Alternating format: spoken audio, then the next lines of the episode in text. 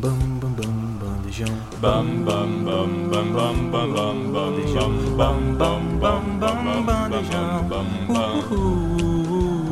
bam bam bam bam bam bam bam bam bam bam bam bam bam bam bandejão. Ah, Bandejão 104.7. Muito boa tarde para você que está sintonizado na 104.7 FM ou para você que acessou universitariafm.ufes.br. Está começando o meu, o seu, o nosso Nude Coletivo, o Núcleo Universitário Desportivo, apresentado por mim, Renan Linhares, na companhia de André Cipreste. Boa tarde. Boa tarde a todos, muito bom estar aqui de volta. Boa tarde, Thierry Calil. Boa tarde a todos, é um prazer estar aqui depois de um fim de semana de clássicos, né? Finais de clássicos estaduais, grandes viradas, grandes resultados. Um prazer estar aqui. Boa tarde, Felipe Dutra. Boa tarde, boa tarde a todos. Estamos na expectativa para a rodada da Champions League que vai acontecer daqui a pouco, quando está sendo gravado o nosso programa. Mas a gente já vai falar hoje muito de estadual, né? Tem time aí que virou, tem time aí que tá começando muito bem a temporada com Tem taça. time que tá sem treinador. Ah, graças a Deus. Mas a gente vai falar de tudo isso no decorrer do programa. Bom, finais estaduais rolaram, todos os nossos colegas de mesa redonda se apresentaram e a gente vai falar do primeiro assunto do dia, que é o que eu particularmente gostaria de falar durante duas horas para não ter que falar do Campeonato Carioca, mas nós vamos falar do Campeonato Paulista, a final, Palmeiras e Água Santa, 4 a 0 Considerações, Felipe Dutra primeiro. Boa tarde, Felipe, de novo. Boa tarde, grande campanha da Água Santa. Eu acho que fica um retrato da diferença do Campeonato Paulista para os outros estaduais. O Água Santa não tem divisão, não joga nem na Série A, nem na B, nem na C, nem na D. Mas fez um grande campeonato, jogou de igual para igual com os grandes, eliminou os grandes, inclusive eliminando o São Paulo, né? Depois eliminando o Bragantino, que são times de Série A. E na final fez uma boa partida de ida. Na volta, Esperava mais, Felipe, na volta? Eu esperava mais, eu esperava mais. O, o, o Água Santa joga mais do que jogou na final. Acho que a distância pode até ser essa pelo nível dos times. O Palmeiras realmente é muito melhor que o Água Santa, mas o Água Santa podia ter jogado mais a final. É muito mérito do Palmeiras, do Abel Ferreira, que em casa, quando tem que jogar, joga, quando tem que virar, joga. Um time incrível, animicamente fantástico e virou mais uma final, assim como fez contra o São Paulo, né? Virou mais uma final que estava em desvantagem, mas eu acho que eu esperava mais do Água Santa, que tem um projeto de futebol legal. Eu espero que o Thiago Carpini tenha oportunidade em um time de Série A, tenha oportunidade. É, em- Thiago Carpini que vai terminar o curso FIFA, né? Vai, ele vai o Europa agora, né? Talvez ele nem vá pra Europa porque tem muito time de Série A já de olho, mas é uma grande campanha do Água Santa, no Campeonato Paulista bem diferente dos outros, porque os, gran- os outros grandes é, no seu Palmeiras não chegaram na final. E eu, particularmente, no programa passado, comentei que achava um pouco injusto esse sistema do Campeonato Paulista, porque foram jogos de mata, apenas mata, não mata-mata, durante as oitavas, quartas, semi, e a final deveria ser no mesmo formato, tanto para privilegiar, privilegiar esses times de menor investimento, mas que têm boa tática. Porém, a final com dois jogos permitiu, obviamente, uma invasão em peso da torcida do Palmeiras no Allianz. Isso enfraqueceu totalmente a moral do Água Santa, ape- apesar de ter ganhado bem o primeiro jogo, jogando muito melhor. E eu quero saber sua opinião, Thierry Calil. Cara, acho que afinal a gente fala mais do mérito do Palmeiras do que o demérito do Água Santa, né? O Água Santa fez uma ótima campanha, chegou à final com méritos, é, ganhou o primeiro jogo com méritos também, atacando, não abdicou de jogar futebol. Mas na volta é isso, né? A gente meio que previu aqui, o- eu, o André, que acho que não daria pro Água Santa, né? E foi o que aconteceu. É, O Palmeiras foi insaciável desde o começo do jogo, não parava, foi pressionou o tempo inteiro. E depois do primeiro, segundo, terceiro, esse, acho que tirou o pé depois do quarto, mas se continuasse, fazia mais. Mas foi um, um grande jogo, assim, pro, lógico, pro torcedor do Palmeiras. Para Água Santa fica a, a grande campanha, né? A cidade que depois voltaram, foram recebidos com festa na cidade. Então, tem que valorizar a campanha que fizeram. É um time que há anos atrás estava jogando futebol amador, várzea, e agora chegando na final do estadual. Ano que vem tem, tem Série D, é um time que não tinha divisão, já vai jogar Série D, vai jogar a Copa do Brasil. É um, um grande treinador, né? Que acho que ele, nesse Já vai momento, ter eu acho um baita retorno financeiro já com a é, classificação. exatamente. Só, pra, só de jogar a Copa do Brasil vai ter O um Água grande retorno. já tem coisas que nem o Santos tem pra temporada. Verdade, o Corinthians também não, o Corinthians Pois também é. não tem. E acho que se eu fosse o Carpini agora, esse ano eu não assumiria pra pegar um trabalho no final do ano mais E no... se capacitar também, terminar. É, terminar o curso deles, capacitar e pegar um time, um trabalho no começo, né? Não pegar um trabalho andando agora de tentar treinador é demitido, o, isso. o erro de vários bons iniciantes. É, exatamente. Então eu acho que ele tem que montar o trabalho dele, terminar de se capacitar e ano que vem pegar um time no começo e montar o trabalho dele e com certeza ele vai ser um grande treinador. Então, a história se repetiu. No, na última final do Paulista, deu a sensação de que o Palmeiras, quantos gols precisasse fazer pra cima do São Paulo, faria naquele jogo. Porque o São Paulo no primeiro jogo deu um nó tático, o Rogério é o time que mais. É o treinador que mais venceu o Palmeiras, mais travou o Palmeiras. Fez bastante gols no primeiro jogo. Foi qual placar? Vocês lembram? Foi um Acho que 3 foi um 3 a 1, 3 a 1. correto. E no segundo jogo foi aquele esculacho, com metade da torcida do, do Palmeiras sequer assistindo o jogo, né? Porque tinha um, Tinha um telão. telão de um show lá tapado. E mesmo assim, se o Palmeiras precisasse fazer seis, a gente tinha certeza que ele conseguiria. André, o que faltou para Água Santa? Ou você tá satisfeito com a campanha deles? Eu tô completamente satisfeito com a campanha do Água Santa e acho que é um campeonato de oportunidades. Eu diria que esse campeonato paulista deu muita oportunidade ao Água- Santa para poder chegar longe, vários jogadores se mostrarem para o mercado, um técnico muito capacitado que vai terminar de estudar e com certeza um dia ainda vai dirigir um grande clube do Brasil, mas uma oportunidade até para o Palmeiras, que teve várias perdas nessa janela de verão do Brasil, segue né? enxuto. segue enxuto, mas oportunizando dos jogadores que já estavam lá. Gabriel Menino fez uma grande final, dois um bom gols, campeonato. um bom campeonato, mas principalmente dois gols decisivos. Ender que fez gol na ida, gol na volta. Desencantou. Bom pra Desencantou ele na hora mo- certa, mostrar né? que tem serviço. Um jogador jovem, 16 anos, e que mostra que tá lá pra a- Agregar. adicionar, acrescentar ao elenco do Palmeiras muita qualidade de alguém muito novo, mas com muita habilidade.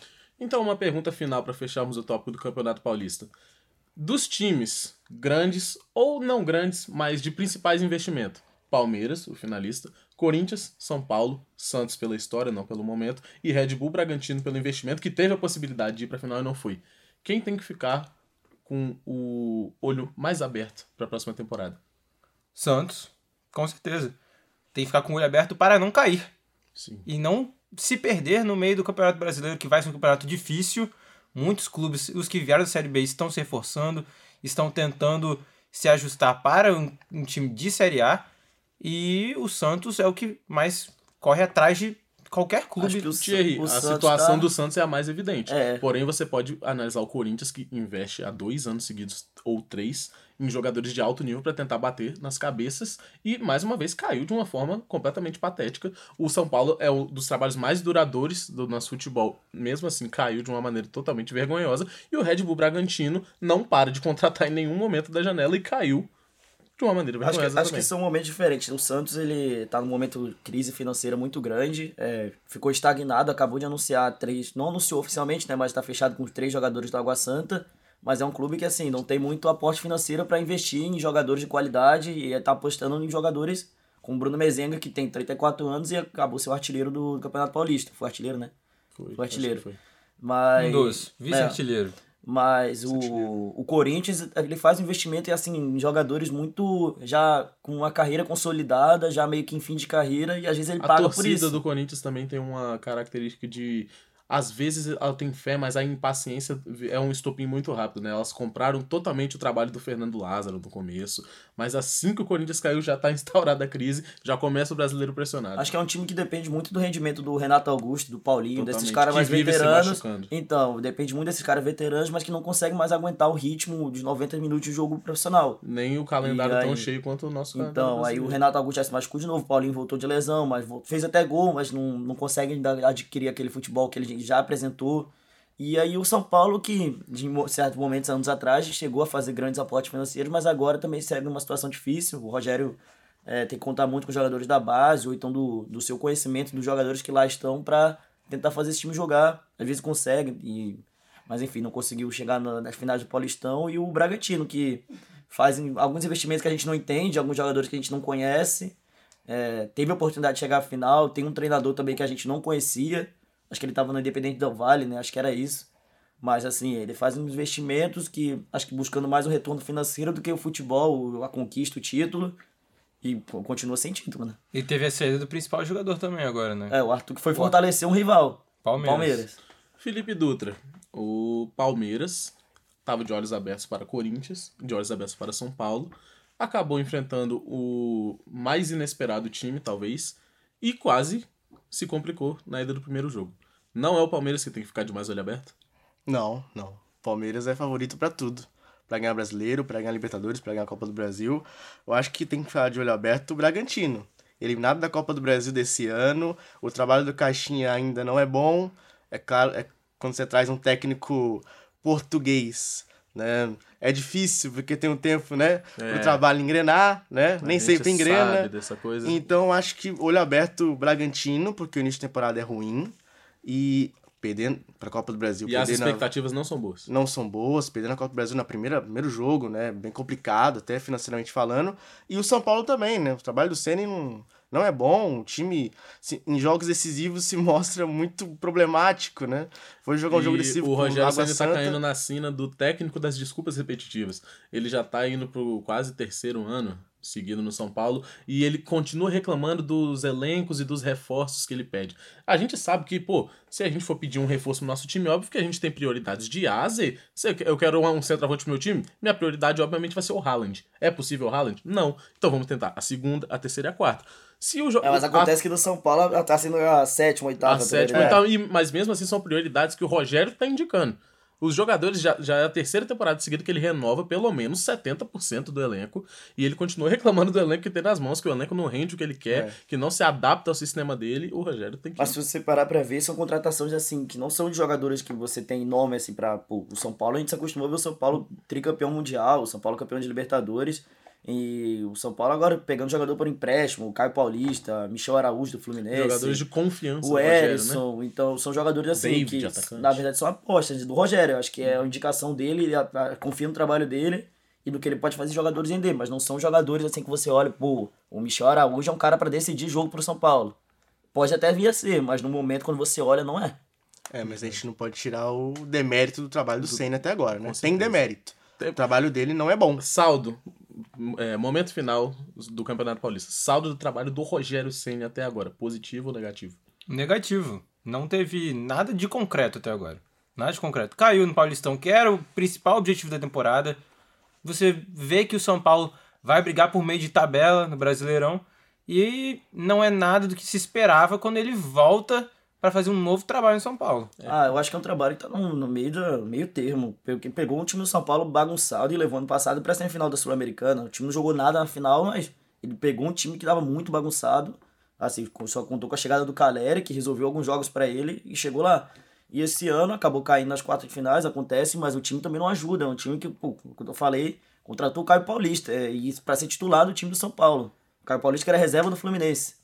Mas ainda o São Paulo, no Campeonato lateral. Brasileiro, não, não assusta ninguém. Mas é um, então, é um time que com as peças que ele tem, é, um, é, um, é o que ele pode fazer, né? Ele chegar Ah, ali, numa eu- meio de tabela, acho você- que ele pode fazer. comparando, por exemplo, com o elenco do Atlético Paranaense, que volta ano sim, ano também bate na final de algum tipo de competição, eu acho que o São Paulo tem nível pra chegar. O São Paulo pode fazer mais. Pode fazer pode fazer mais. mais. Não acho o trabalho do Ceni tão ruim assim. Sim. Realmente chegar em final sul-americana com o time que ele tinha na Se mão. ele tivesse ganhado esse título, a assim, visão seria outra. acho que seria positivo. Mas Sim. pela atuação na final, a visão é exatamente essa também. Uhum. Tem essa questão. Bom, Felipe mencionou trabalhos de treinadores portugueses que precisam de prazo, ou alguns que demoram muito para Tem engrenar. que dar tempo pros treinadores portugueses. Não tempo. temos que dar tempo para os treinadores portugueses, mas eu vou começar este tópico de algo chato que aconteceu no Maracanã pela única pessoa, a pessoa que está mais feliz nessa mesa redonda. Final do Campeonato Carioca. Fluminense 4, Flamengo 1. Lembrando que eu, Renan Linhares, palpitei no programa passado 4 a 0 pro Fluminense no jogo de volta e fui ouvir gargalhadas, mas eu quero ouvir o palpite de Thierry Calil. Hum, meu Palpite, não, a opinião, Ah, tá. a comemoração, extravasa, Thierry Calil. O que você Cara. acha sobre o primeiro título da carreira de Fernando Diniz e do seu Fluminense campeão carioca? Pra falar de Fernando Diniz, eu acho que merecido, né? Um cara que vem trabalhando aí há alguns anos, era muito teimoso, chegava perto, batia na trave, teve próximo de ganhar com o São Paulo, perdeu uma vantagem de 7, chegou a ser de 7 pontos, com um título na mão, mas é um cara que se renovou, aprendeu com seus erros e vem fazendo desde o ano passado, desde quando chegou no Fluminense, um grande trabalho. E terminou esse ano, terminou não, né, é, fi- findou né, no- com o título carioca. Merecido, jogou muito na volta. Perdeu o primeiro jogo. Parece que o Fluminense é um time que. Acho que na ida e volta não vai fazer dois jogos ruins. Ele faz um jogo ruim, e o- mas o Fernando Diniz, assim, parece que ele estuda muito, prepara o time. E no segundo jogo ele não permite que o time faça dois jogos O mal. leque de estratégia dele aumentou. Exatamente. Ele consegue se adaptar ao time com, é, que ele tá jogando contra. E merecido. E sobre o jogo, cara, foi um baile, né? Foi um atropelo do Fluminense. O Flamengo o tempo inteiro parecia perdido no jogo. É, acho que não tinha roteiro diferente. Se você parar pra pensar, o, time do Flamengo ganhou no dia primeiro, que era dia da mentira, dia 1 de abril. E o Fluminense ganhou no dia da ressurreição, de domingo de Páscoa. É um roteiro E bonito. A gente faz essa primeira rodada só com falando do Fluminense. Pra você, a expectativa da temporada agora com esse título. É alta. Acho que o fu- o futebol fluminense mostrou no segundo, no segundo jogo e que pode se adaptar a situações adversas. Assim como já tinha apresentado na semifinal, é o Volta Redonda, mas assim, você perdeu o primeiro jogo, aí você vem com aquela pressão de precisar virar e meter uns sete gols. E aí você joga fora de casa contra o Sport Cristal, que é um time jogando em casa chato, com o Thiago Nunes no comando, e você ganha fora de casa. E aí você volta pro segundo jogo, sem poupar os jogadores no meio de semana e consegue aplicar quatro gols no time no maior, tipo, acho que no, se não for o melhor time do, do Brasil, em peças, em nomes pelo menos, é o segundo melhor, e aí você aplica quatro gols deles em pleno Maracanã, depois de estar perdendo por 2 a 0 Acho que assim, prova muito o que esse time pode fazer na temporada. Pode brigar no mata-mata, pro Libertadores, Copa do Brasil, Brasileirão. Acho que não vai ganhar tudo, nem dois, acho que, mas acho que pode beliscar um título esse ano. Não sei qual, mas pode beliscar. André, se preste agora para ouvir a primeira opinião um tanto quanto desanimada sobre a final. Sobre o Fluminense, André, comente. Eu acho que o maior mérito do Fluminense é ter Fernando Diniz ainda. É ver que é um treinador sólido, que se adapta bem aos jogos e que futuramente vai, claro, bater na seleção brasileira como alguém que vai fazer a diferença. O elenco do Fluminense a gente já conhecia do último Campeonato Brasileiro, que foi muito bem. John Arias, talvez o melhor jogador do Campeonato Carioca. Acho que arriscaria dizer que é o- Não, acho que no melhor do Brasil acho que vai ser o Cano, pelo momento. Mas acho que com certeza o melhor. Acho que o melhor meia atuando em atividade no Brasil acho que é o João Arias. John Arias jogando um Você tem absurdo. algum outro pra falar? Eu acho aí que mundo ele, ele foi o melhor jogo. Eu- o melhor do jogo. Eu só adicionaria também o, o meio-campo do Palmeiras como um todo. Ah, mas eu de tô falando por peça. Jogador, de, Porque jogador o por sistema jogador. deles é meio que não é, expõe tantas individualidades, mas, por exemplo, Cara, o o Gabriel Arias Menino tá fazendo um ótimo campeonato. temporada. E o Rafael Veiga, querendo ou não, o nível dele nunca baixa, ele é muito constante. que o Arias correu nessa final foi absurdo, cara. O O Arias Arias, correu mas vale ressaltar, pô, o Marcelo, grande partida no Marcelo. Marcelo chegou- saindo da posição dele e atuando aonde ele quisesse. Tanto que o Alexander faz uma grande partida cobrindo, Cobrindo o o Marcelo. Alexander que jogou de lateral esquerdo nos últimos jogos, enquanto o Marcelo não chegava ainda. E fez uma partida meio que de lateral esquerdo, sendo escalado como um meia, como um volante. E que terminou fazendo gol dentro da área. E um baita ver, gol. Acho que é o esquema do Fernando Diniz que propicia isso, né? Muita rotatividade, lembra muito a, a laranja mecânica do tempo do Cruyff, que ninguém tinha posição fixa.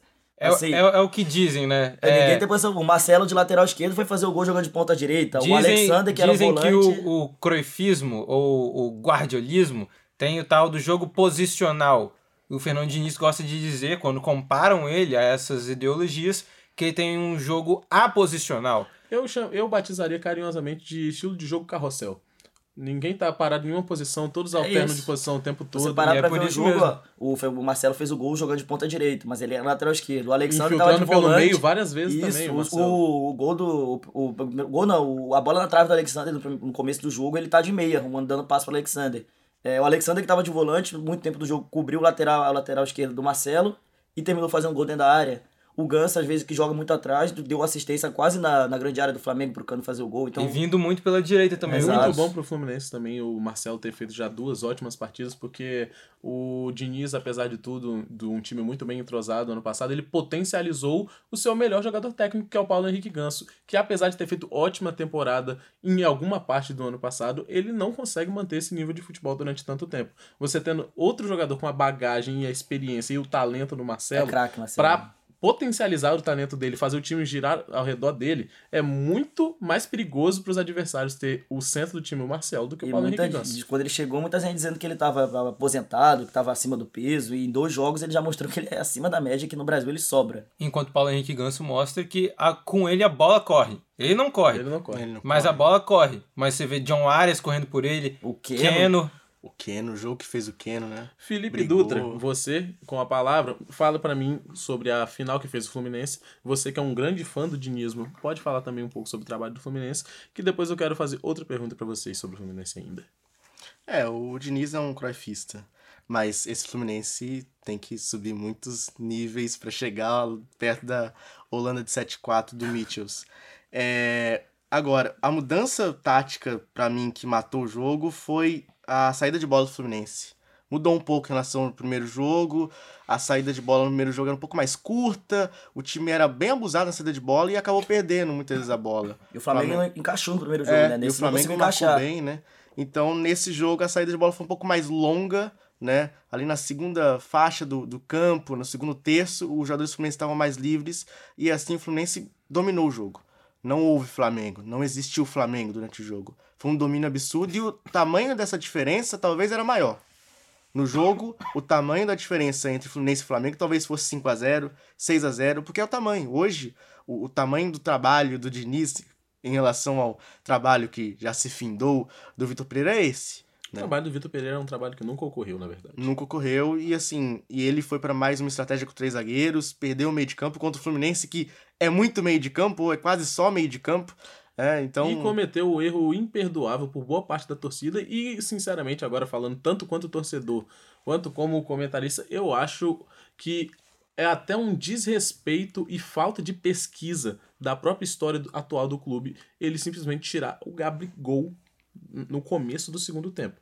O jogador que definiu toda a história moderna do clube de regatas do Flamengo em um minuto nos acréscimos. Cara, vou te falar que se ele tivesse começado com o Gabigol no banco, E entrada no segundo tempo. eu acho que ele estaria acertando. Porque o primeiro jogo ele fez isso e deu certo. A, a Não, marcação encaixou. O Cebolinha. O Cebolinha e o Ayrton Lucas na mesma partida. Não tem o menor sentido. certo. O Ayrton Lucas está fazendo gols e atacando. Parece ele bota o Cebolinha na frente dois, dele. Dois caras rápidos, assim, parece que inibe a passagem do Ayrton Lucas. Né? Ele fica mais é. preso atrás. Também tem muita parte do Fluminense isso, né? com os jogadores jogando nas costas dele, então ele tem que se ficar mais um pouco. Mas assim, o Ayrton, o Ayrton Cebolinha e o e Ayrton Lucas do mesmo lado. Não faz muito sentido Um meio que atrapalha o outro, um não consegue passar, um abre, um abre espaço pro outro e um fica, os dois ficam presos. Tanto que o segredo tático da primeira partida, no, no dia 1 de abril, foi que o Cebolinha, apesar de estar em campo, ele estava é, Puxando fazendo o meio. papel de segundo atacante. Ah, no estilo dupla Bruno Henrique e Gabigol, Uhum. em que o Bruno Henrique afundava da diagonal para dentro, deixava o corredor aberto totalmente pro lateral. O, o Vitor Pereira pegou a única coisa que deu certo no jogo 1 e desfez no jogo Cara, 2. acho que se ele repete a escalação, acho que ele estaria certo. O que ele fez, a mesma estratégia. O que ele fez deu certo. Ele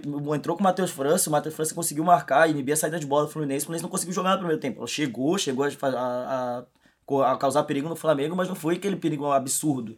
E aí ele acaba com. refaz tudo e entra com o Gabigol, e depois você tira o Gabigol, e aí coloca o Matheus França, e, e você coloca o Everton Ribeiro também, aí bagunçou tudo. a Bagunçou posição totalmente avulsa, porque ele, ele- a intenção dele era retomar o comando do meio do campo, mas ele adiciona o Everton Ribeiro em campo pela ponta. Gerson e Thiago Maia perdidos. O Gerson não- até perdidos. agora não mostrou porque que voltou pro futebol brasileiro, que até agora não estreou no Flamengo. Só fez péssimos jogos.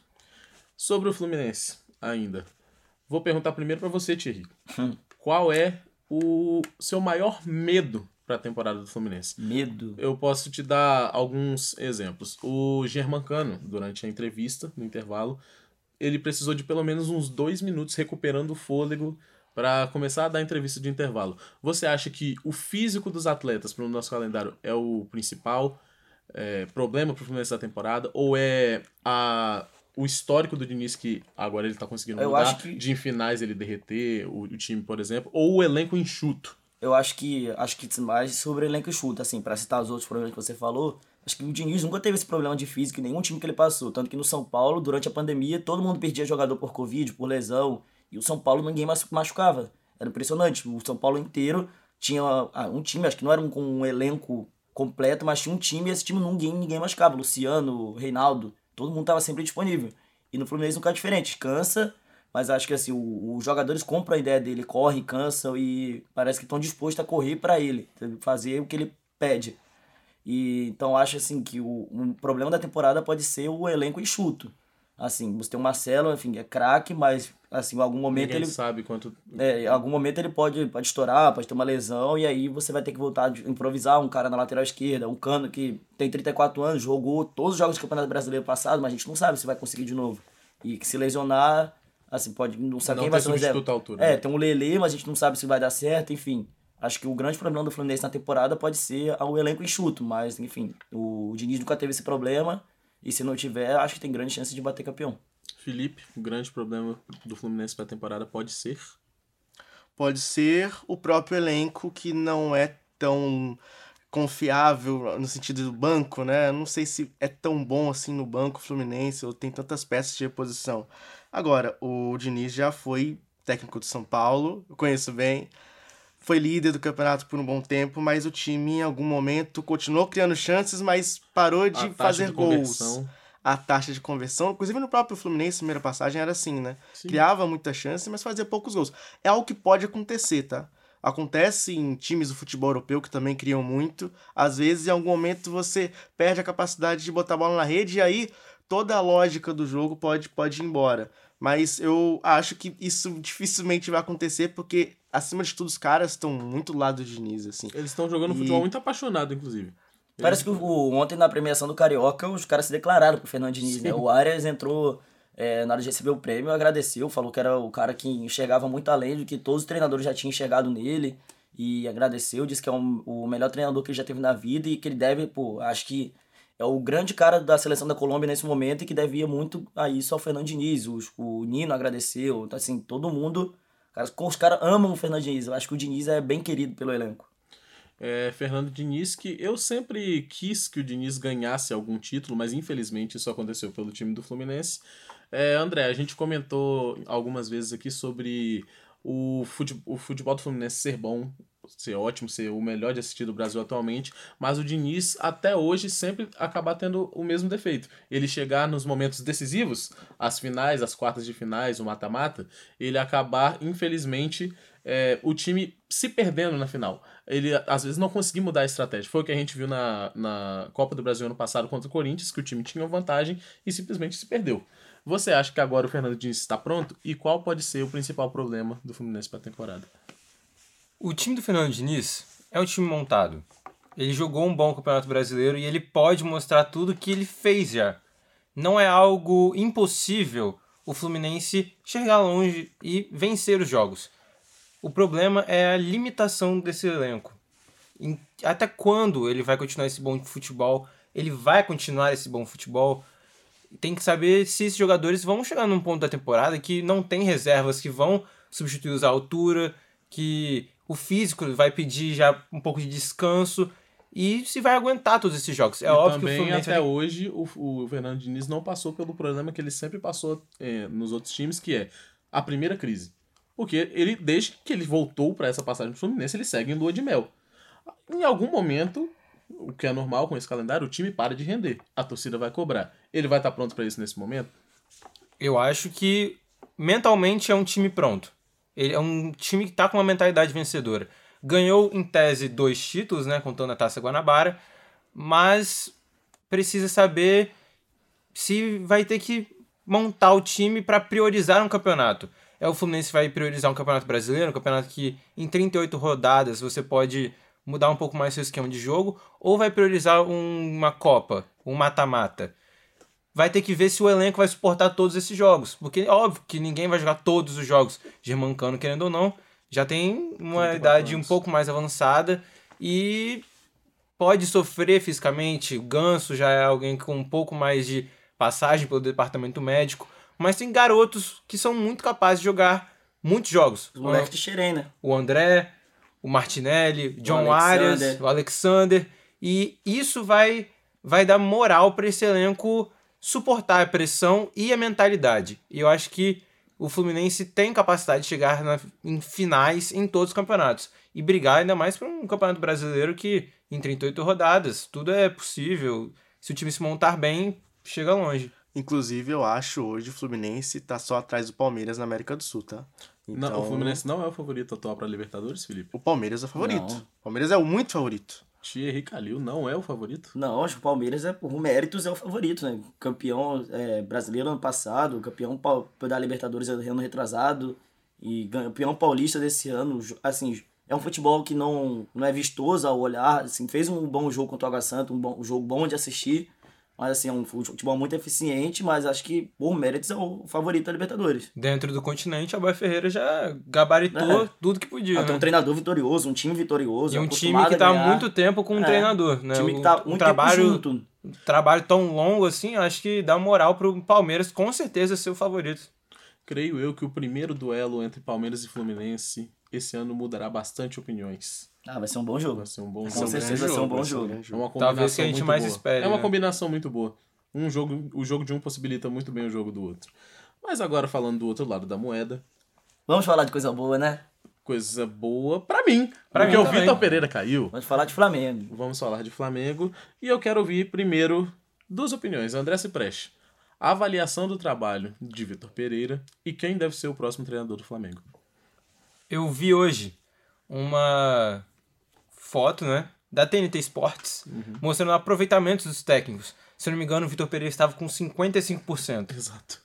O pior aproveitamento dos técnicos recentes do Lembrando Flamengo. que ele consegue ter um aproveitamento pior do que o Domenech, que não jogou o Campeonato Carioca. E ele consegue ter um aproveitamento pior do que o Paulo Souza, É. que a- pelo menos classificou para, para a fase mata-mata da Libertadores, né?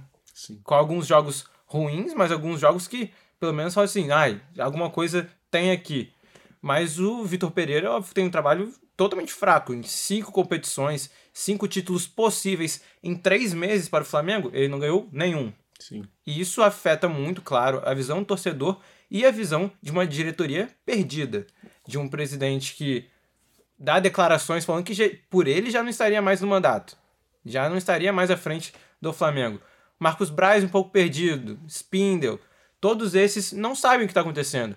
E é claro que surge o nome de Jorge Jesus, Sim. que seria aquele que vai apaziguar, aquele que vai tirar o peso da diretoria. Muito porque a diretoria do Flamengo tem o perfil de só acertar com moedas repetidas. E tô... O primeiro acerto foi, obviamente, o Jorge Jesus, mas sempre que cai algum treinador, nomes repetidos, nomes repetidos Todo surgem. ano o Jorge Jesus aparece na, na possível, Sim. uma possível volta. do Dorival Flamengo. foi uma figurinha repetida, porque foi essa mesma diretoria que chamou o Dorival em algum momento de 2018 para salvar nosso fim de temporada, demitiu o Dorival, depo- ah, anos depois precisou, foi correndo atrás, aí aqui estamos Dorival. O nome de Jorge Sampaoli sempre aparece como sugestão de contratação para treinador do Flamengo. Essa diretoria ela tem uma séria dificuldades em analisar o mercado nesse sentido. Até por isso, o Flamengo, é claro, que na minha visão, tem que ver se Jorge Jesus realmente será uma boa opção. Eu tenho medo, como torcedor flamenguista, de que não case, de estragar algo que já deu muito certo.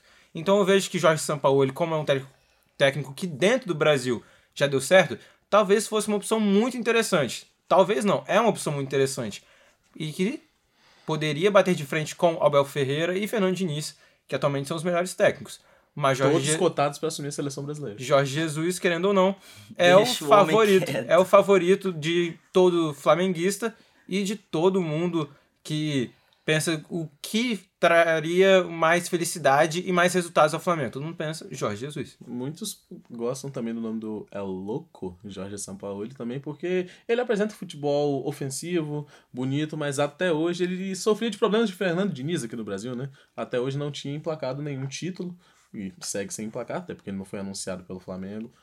E então, Thierry Calil, análise do trabalho do Vitor Pereira e quem deve ser o próximo treinador do Flamengo com a sua imparcialidade tricolor. Assim, falar como tricolor, ótimo trabalho do meu Vitor Pereira. Fez um trabalho incrível, é, perdeu cinco títulos, ainda arrancou 15 milhões deles, então foi um ótimo trabalho. Mas agora falando como comentarista, assim, é um trabalho inexistente, né? Não tem como falar do trabalho do Vitor Pereira. O um tra- que é o trabalho do Não Vitor Pereira? existiu, em momento algum existiu. Você não viu, assim, o, o Flamengo apresentar, assim, uma crescida, uma... uma Não houve sequer uma repetição crescente. tática, né? Ele ele não encontrou o time em nenhum momento. E quando a- parecia que tinha encontrado, aí acho que como na final do Carioca a gente falou, no primeiro jogo parecia, pô, esse deu certo, vamos manter, ele muda. E aí é um trabalho que nunca existiu, nunca teve um time completo. Você não consegue dizer quem são os 11 jogadores do Flamengo, porque o Vitor Pereira nunca achou os 11 jogadores do Flamengo. Mas um trabalho pífio, péssimo. Acho que fala muito sobre o, o fim do trabalho dele no Corinthians, né? O cara que sai do jeito que saiu do Corinthians é, merece ter isso, né? Um cara que não merece ter sucesso na carreira da forma que ele tratou o Corinthians, tirou o Corinthians pra nada. Então, enfim. É, e quem deve ser o próximo treinador, cara? Eu, como visão de. visão de, é, de, de- Se eu fosse um diretor do Flamengo, eu iria atrás do, do Jorge Jesus. O torcedor também. Se eu sou diretor de, de torcedor, é o Jorge Jesus, pelo que ele já fez no Flamengo. Mas acho que também ficaria com receio pelo que já aconteceu em 2019. E aí, eu, por isso, eu, acho que se eu fosse Jorge Jesus, eu não voltaria. Porque, porque assim, o trabalho que ele fez em 2019 foi espetacular. Foi incrível. Parece que os astros se alinharam, tudo deu certo e tudo colaborou para que o Flamengo fizesse aquela campanha histórica no Brasileiro na Libertadores. E não sei se vale a pena para ele, ter- de repente, voltar e, se não der certo, acabar com isso, sabe? Porque ele é um cara idolatrado e se ele não volta, ele vai continuar sendo idolatrado, porque a gente só pode falar do que ele fez. Não pode falar do que ele não fez. E o que ele fez aqui já é histórico, tá na história. Não sei se vale a pena para ele arriscar isso tudo. E também, falando de diretoria do Flamengo torcedor, acho que também vale a consulta, mas assim, nos últimos anos, o Jorge Jesus já usou muito o Flamengo de escada para conseguir contratos melhores. E aí, ah, vou voltar, vou voltar. Não, espera tanto tempo. E vai. O Flamengo fica insistindo, insistindo. Vai, marca a reunião, vai pra Europa. E não voltou. Então, eu acho que assim, vale consulta, tem que ver o que ele realmente quer. Pô, você quer voltar? Então volta. É, A multa parece que é baixa, então não deve ser um problema. Então, se ele quiser voltar, acho que ele pô, tem que voltar e fazer o esforço dele pra voltar. Mas se ficar usando o Flamengo de escada e, e negócio aqui, exige negócio aqui, e chega no final das contas não vem, acho que você tem que partir pro São Paulo, que é a melhor opção no mercado. Né? O Cudê talvez fosse outra, mas parece que vai ficar no Atlético Mineiro, então acho que investiria, investiria no São Situação Paulo. né? esquisita essa do, do Kudê, a diretoria querer um cara que a, a diretoria do Atlético Mineiro tá torcendo pra sair e isso é Ah, completo parece que absurdo. queriam mandar ele embora, mas ele não abriu mão da multa. E Sim. o Atlético Mineiro tá bem mal financeiramente, então vai manter.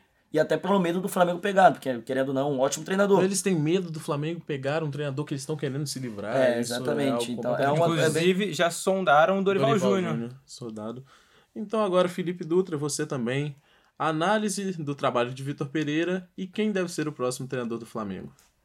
Bom, primeiramente, uma opinião impopular aqui. Eu acho esse trabalho do Vitor Pereira ruim, péssimo, mas eu não acho o Vitor Pereira um técnico ruim. Eu acho que o trabalho é péssimo, mas em Portugal ele teve bons trabalhos, tanto que o Corinthians trouxe. Assim. O Corinthians não ia trazer um cara que não ganhou nada em Portugal. Ele ganhou em Portugal, ele teve um, um- times que jogavam de forma ofensiva. Então, assim, não trouxeram o Vitor Pereira do nada, não criaram o Vitor Pereira. Ninguém criou o Vitor Pereira. Quando o Corinthians trouxe, ele tinha ótima filosofia de jogo. O trabalho no Corinthians é mediano, ele levou o time à final da Copa do Brasil, mas é um trabalho dentro da crítica.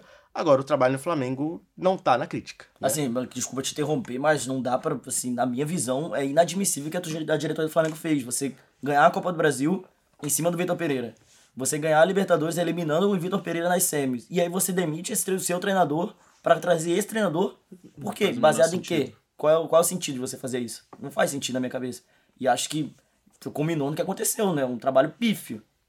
Já começou com o anúncio do Apocalipse e veio aí todo o desastre que a gente viu com esse elenco milionário. Desastre pra quem, né? Desastre pra mim foi pra- maravilhoso. Pra mim foi incrível. Desastre pra torcida do mais querido, né? torcida do Flamengo. Mas E agora sobre o Felipe? próximo técnico, eu acho que seria legal o São Paulo vir trabalhar no Flamengo. Acho que seria difícil. O, Necessitou assim, de Torrefuera essas o, o trabalho do. Jesus seria um trabalho muito, muito diferente do que foi, tá? Assim, o Gabriel não é o mesmo Gabriel 19. E é um outro momento, né? Um É. Palmeiras diferente, um Fluminense diferente, um time do Atlético Mineiro é, diferente. né? existem adversários melhores que o Flamengo hoje, né? Então seria um trabalho bem diferente do Jesus. Não sei se a torcida ia conseguir separar o que foi o Jesus de 19, o que foi o Flamengo de 19, com o que seria esse Flamengo. Acho que é um trabalho bem difícil pro Jesus, inclusive, em todos os aspectos. Eu Acho que o São Paulo ia ser uma nova aposta, praticamente, do Flamengo, né? Que tem apostado muito nesses últimos tempos. Apostou com o Domenech, apostou com o Ceni. É uma Todas aposta. as apostas que foram realmente É. apostas deram errado. E quando trouxe assim um brasileiro que a a gente quase ninguém esperava, deu certo. Sim, Fez o básico Rogério deu Ceni certo. ganhou um título. É, o Dorival Júnior ganhou um ganhou Dois dois, títulos. títulos. Então, eu, a minha humilde opinião, o trabalho do Vitor Pereira não preciso nem falar, concordo com todos vocês. E sobre o próximo treinador, eu particularmente preferiria realmente o Jorge Jesus, mas não pelo motivo de ah, memória afetiva do passado, porque ele tem boas ideias Você é uma viúva do Jesus? Atualmente não, confesso, mas eu sinto que a- as ideias de jogo dele ainda combinam com o esquema de, de formação de elenco que o Flamengo tem atualmente.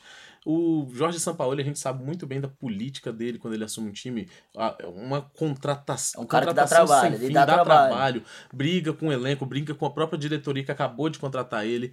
É, é- é um, um treinador com várias boas ideias, mas é, ele tem um traço de Domenech Torren ali. Quando o jogo encaixa, ele goleia. Quando o jogo não encaixa, ele é goleado. O Jorge Sampaoli tem essa inconstância também. E na questão do Jorge Jesus voltar, a torcida não aceitar bem não ser o mesmo time, eu particularmente acho que a história dele tá ali. Daqui a 10 anos, se essa segunda passagem dele for ruim, vai ser apagada. Porque antes dele tava tendo o Vitor Pereira, que foi o pior trabalho que a gente viu até agora. O Atlético Mineiro, recentemente, em 2021, ganhou dois títulos. O Cuca voltou no ano seguinte, teve um trabalho muito ruim. E aí? Mas o que, que Cuca- fica na Mas é, memória? o Cuca foi vaiado em muitos jogos. Foi assim. vaiado, mas- Será que valeu a pena realmente pra ele? Porque ele saiu bem alto, saiu, Saiu assim, idolatrado. E quando voltou, chegou a ser vaiado, tacar, arremessaram coisas Mas deles. daqui a uns 10 anos vão lembrar do ano histórico ah, de não 2021 sei, e não Cuca sei, ídolo. não sei. Eu Acho que mancha um particularmente- pouco. mancha, acho que mancha um pouco. Eu não sei se assim. Jesus quer arriscar isso, cara. Eu não sei se ele quer arriscar também muito pela idade dele, se ele quer prosseguir com a carreira dele durante tanto tempo assim ainda. Mas aqui é um, um ambiente também que ele se sente muito querido. Ele se sente muito confortável, ele já conhece o esquema. Foi ele que moldou o esquema de contratações do Flamengo, o esquema de pesquisa de scouts do Flamengo. Ele praticamente tinha a chave do clube. Ele contra... ele foi o Jorge Jesus que pediu pro Flamengo ter um ônibus e um avião próprio, que isso não tinha antes. Ele profissionalizou esse clube. Esse clube em algum momento tinha dinheiro, tinha quitado as dívidas. Ele que profissionalizou o trabalho no, no molde europeu, teórico, eh, tecnicamente falando. Então, se ele voltasse, é um lugar que a torcida ia ter muito mais paciência com ele do que com qualquer outro treinador. Eu acho que nenhum treinador teve tanto tempo de, de paciência, além do Dorival, porque o Dorival era uma figura querida. Ele tem esse aspecto do paizão, vinha de um trabalho bom no Ceará, tinha tido uma passagem em 2018, mas no segundo jogo já tinha cobranças pra cima do Dorival. Era querida, Será mas que, não a vale a saída... pena, será que não vale a pena tentar a volta do Dorival? Com É, essa não, diretoria, Impossível. A saída dele foi muito conturbada, né? a saída Foi dele uma foi, traição. foi praticamente Ele- antiprofissional. Ele considera uma traição. Assim, mas ele topando, será que não seria uma boa? Seria. Eu já vi essa torcida, eh, essa diretoria se redimir com algumas pessoas. Eles já se redimiram com o próprio Dorival, que ele saiu muito mal em 2018. É, não, foi, é, ele basicamente foi prometido novamente assumir o time naquele ano seguinte. A diretoria É sempre- demitiu e assim, chamou o Trocado por Abel O Braga. Abelão. Parece que o Dorival sempre entrega e nunca é suficiente, porque em Sim. 2018 ele pegou o Flamengo ali na final de- do campeonato, fez Levou um a gente bom, pro G4. exatamente, fez uma boa final de campeonato brasileiro, levou o Flamengo pro G4 na Libertadores, é, foi chutado, trocado pelo Abel Braga e aí Agora ele volta, ganha dois títulos e o que que que e é trocado de novo. Pois então é. assim, não sei se ele tá disposto a de novo ser traído pela pela pelo Fla- diretoria do Flamengo. Bom, encerrando agora o nosso tópico sobre estaduais, vamos falar de Brasil como um todo. Porque é isso que a gente gosta. Já tá voltando o nosso querido campeonato brasileiro. E tudo que esses meus queridos colegas de bancada adoram fazer é uma boa e velha tier list. E agora nós vamos fazer a tier list do Campeonato Brasileiro 2023. A gente separou aqui algumas categorias para encaixar os seguintes times, não em ordem alfabética, na ordem da mente de Felipe Dutra: Red Bull Bragantino, Internacional, Goiás, Vasco, Grêmio, Botafogo de Futebol e Regatas, Santos, São Paulo, Coritiba, Cruzeiro, Atlético Mineiro, Fluminense, Flamengo, Palmeiras, Atlético Paranaense, onde ficou H, Bahia, Corinthians, Fortaleza, América Mineiro e Cuiabá. As nossas prateleiras, senhores, são as seguintes: favoritos, concordamos? Favoritos. Com certeza. Limite de quantos? Quatro. Quatro favoritos. Três. Três, três. Três tá bom, favoritos, três. então. Três. Vaga na Liberta. Coadjuvantes.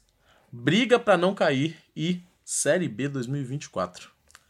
Vamos começar então com, na ordem imaginária de Felipe Dutra, Red Bull Bragantino.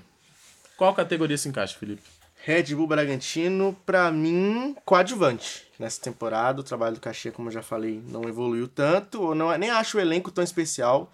E nem acho esse time tão dinâmico quanto foi em outras temporadas, né? Geralmente é um time muito dinâmico, principalmente em jogos em casa.